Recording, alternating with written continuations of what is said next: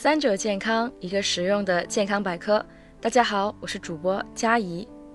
每天喝八杯水对健康有益，相信这句话大家从小听到大。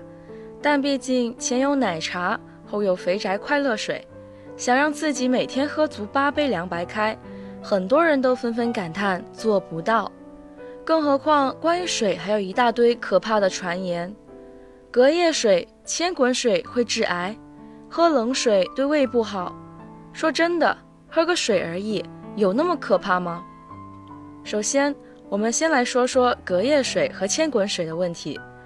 如果早上八点煮的水，当晚八点再喝可以；而晚上八点的水，第二天早上八点再喝，就是有毒的隔夜水了吗？为此，有人做了实验，事实证明，只要是烧开的水，就算放三天也没有细菌滋生。那么千滚水会致癌吗？比起隔夜水有毒，千滚水致癌就显得有理有据多了。水自带的硝酸盐在反复烧开后会变成亚硝酸盐，而摄入过多亚硝酸盐会导致缺氧甚至死亡。到底什么程度叫过多呢？摄入零点二到零点五克亚硝酸盐会导致中毒。而超过三克就足够致人死亡。问题来了，煮一次热水会产生多少亚硝酸盐呢？有人做过试验，把桶装水反复加热一百八十一次后，亚硝酸盐的含量为三到四微克每升。想要达到零点二克，至少要喝六万多升一百八十一次反复加热的水。第二个问题，喝冷水会得肠胃病吗？目前并没有确切的证据表明它们有直接关联，但如果你肠胃道本身比较敏感，喝了冷的会感到刺激，出现疼痛，那还是多喝热水和温水吧。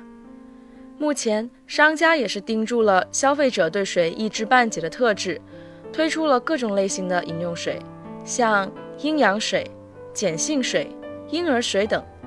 阴阳水指的是生水和热水的混合。生水包括自来水、井水、河水。说实话，我国目前连自来水都没有达到直接饮用的标准，那河水和井水简直是微生物的狂欢天堂。而且，就算加了热水，混合后的水温也完全达不到杀菌效果。而碱性水，酸碱体质理论早在2018年就被判为骗局，完全不可信。实际上，普普通通的白开水已经足够日常需求了。按照《中国居民膳食指南》建议，成年人每天至少喝水一千五百到一千七百毫升。按照普通纸杯两百毫升来算，正好就是传闻中的八杯水。每人每天就必须喝八杯吗？答案是不一定的。之所以建议人们每天喝八杯水，是根据人类每天排水量来定的。但具体情况还是得看实际，比如你天天顶着大太阳搬砖，大的出汗量，八杯水对你来说远远不够。但如果是患有心衰的患者，因为心脏功能已经虚弱，不可以饮用这么多水。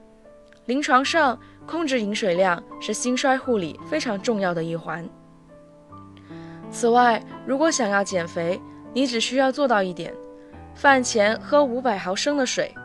大概是一瓶矿泉水的量，或者两个纸杯的水的量。这样一天下来，你就能少摄入二百二十五卡路里，相当于慢走三小时，骑自行车一小时，或者快跑半小时。而且一天三餐前喝水，就已经帮你干掉了六杯水。这么一听，八杯水是不是更容易做到了？有人会担心前一天喝的水太多。第二天会水肿，但其实很多时候，你水肿的很大原因是前一天吃盐太多。正常情况下，血液中的钠和钾相互制约，当盐摄入过多，钠升高过快，钾跟不上节奏，就得靠喝水来冲淡。这下人体潴留的水分就会变多，妨碍细胞的正常代谢，就会导致水肿。